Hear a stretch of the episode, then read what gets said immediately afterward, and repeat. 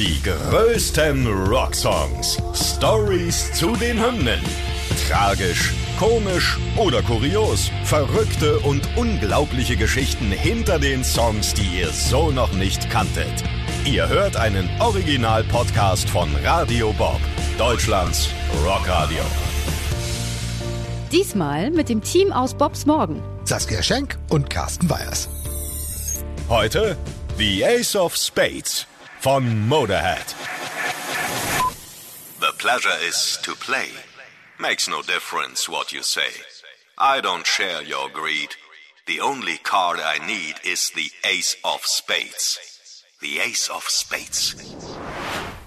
So, die geilste Sau des Rock, Lemmy fucking Killmister. Wir haben alle das Bild vor Augen, wie er in seiner Lieblingskneipe, dem Rainbow Bar and Grill auf dem Sunset Strip in Hollywood sitzt. Und zwar wo? Am einarmigen Banditen.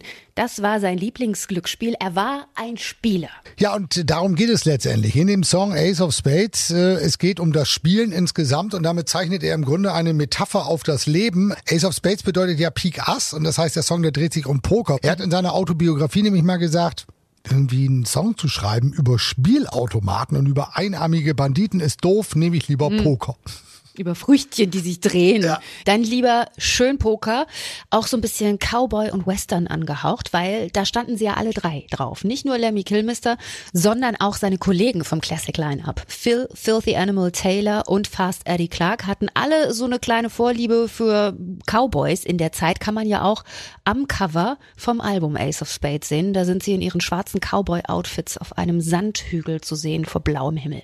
Ja, der Song war letztlich schon einer, der ihm aus der Seele gesprochen hat und für die Band auch sehr, sehr wichtig war, denn äh, es war ein großer Erfolg. Ähm, das Ding ist ja der Titelsong zum gleichnamigen Album, das im November 1980 rausgekommen. Die Single haben sie Ende Oktober ein bisschen früher rausgehauen und äh, ja, war sehr erfolgreich in den Charts in seiner Heimat in Großbritannien hat es dann nach Lemmys Tod tatsächlich auch noch mal ein kleines bisschen höher geschafft als ursprünglich. Eigentlich Platz 15 in Großbritannien, 2016 dann noch mal Platz 13.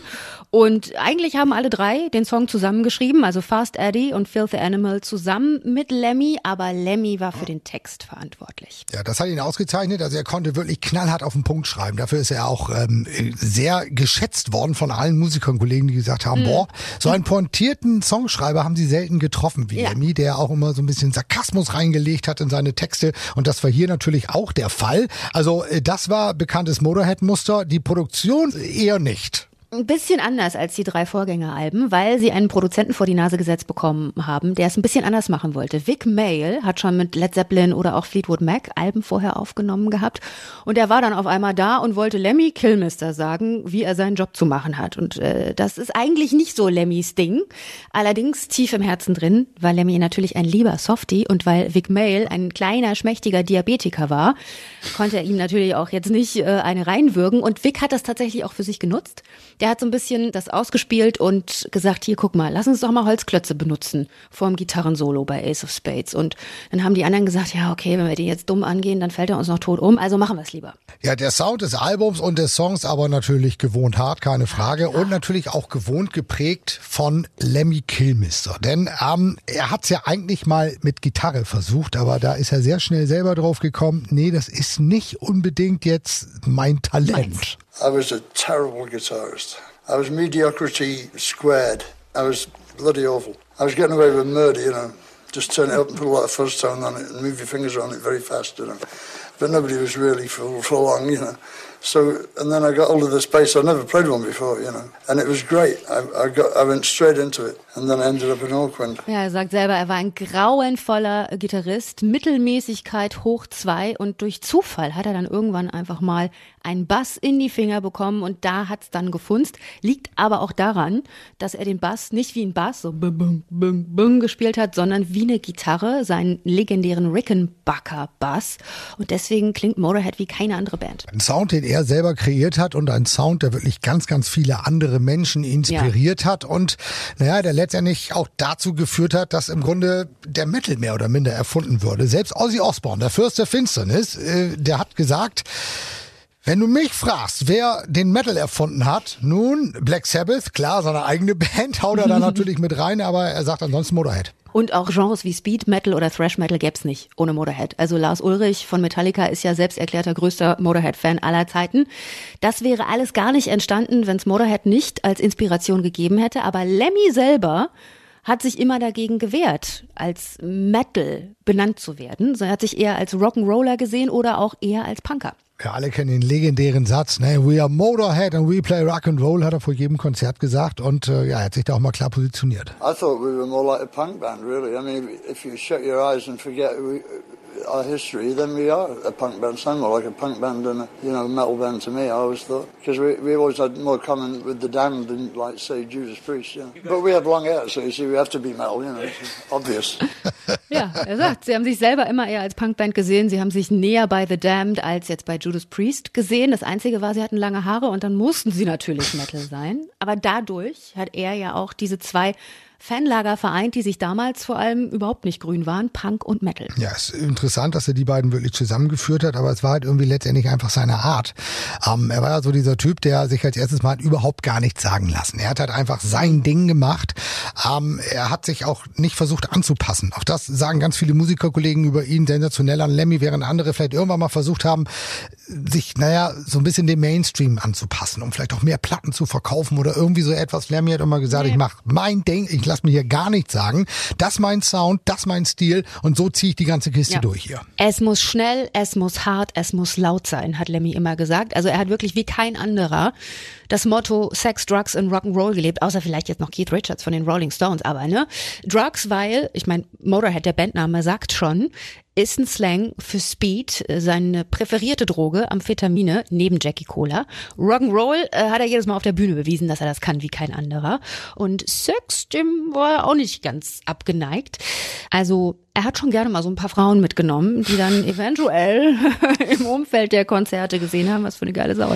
Ja, also es wurde ja mal gesagt, es waren 2000 Frauen. Er hat selber irgendwann mal in einem Interview gesagt, na ja, es waren vielleicht eher 1000. Ich finde ja das ganz witzig, dass der Interviewpartner da meinte ja, boah, das ist echt viel. Und er so, nee, ganz ehrlich, guck mal, ich bin 63 zu dem Zeitpunkt Ja. des Interviews. Lass uns das mal runterrechnen auf das Jahr, das ist gar nicht so viel. Ich war nie verheiratet, also von daher kann ich gar nicht machen, was ich will. Und es war tatsächlich seine straighte Art, dass er sich hat nie verbiegen lassen. Das zumindest hat Joan Jett mal gesagt. Das hat ihn wahnsinnig attraktiv gemacht. Naja, und Doro, die Queen of Metal, ne, hat ja auch mit Lemmy eine enge Freundschaft gehabt und hat gesagt, zusätzlich war er halt ein herzensguter Typ. Der war einfach super lieb und immer hilfsbereit. Die beiden waren wirklich lange befreundet. Äh, Sie haben sich zum ersten Mal in England getroffen.